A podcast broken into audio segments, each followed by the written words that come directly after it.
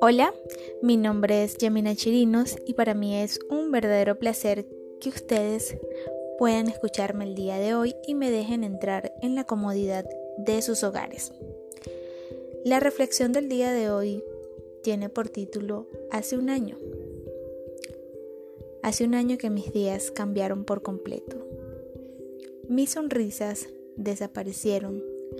Mis momentos de más felicidad cambiaron mis cumpleaños, navidades, contratos nuevos, laborales, la llegada de algunos sobrinos, el ascenso de algunos amigos.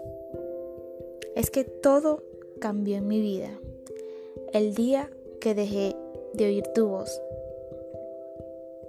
la vez que se apagaron tus ojos y tu voz no la oí más. Ese día se detuvo para mí. No quise oír la voz de más nadie. Los consejos de muchas personas no los llegué a oír, y mucho menos contestar algunos mensajes de WhatsApp. Todos se me querían acercar, pero yo solo quería correr, quedarme quieta en algún lugar donde no se pudiera oír alguna voz ni consejos no quería oír decir a la gente lo siento, sino que solo quería estar y quedarme quieta. Sentir que todo era un sueño. Quería dormir y despertar. Y sentir que todo era mentira, todo lo que sucedía a mi alrededor. Que tú no te habías ido, que tus ojos no se habían cerrado y que los miedos se habían ido. En ese hospital, ese día nunca quise escuchar el teléfono sonar y decir esa triste noticia los médicos que te atendían todo el tiempo.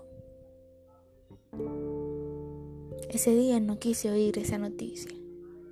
Yo solo quería que todo fuera un sueño.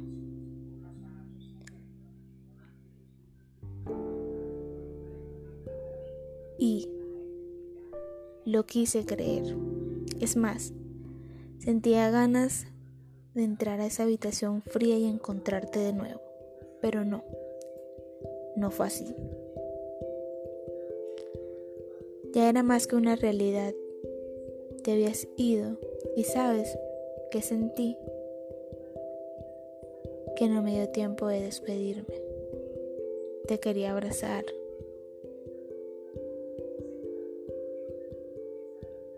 Marcará tu número de teléfono y que me contestaras. Aló.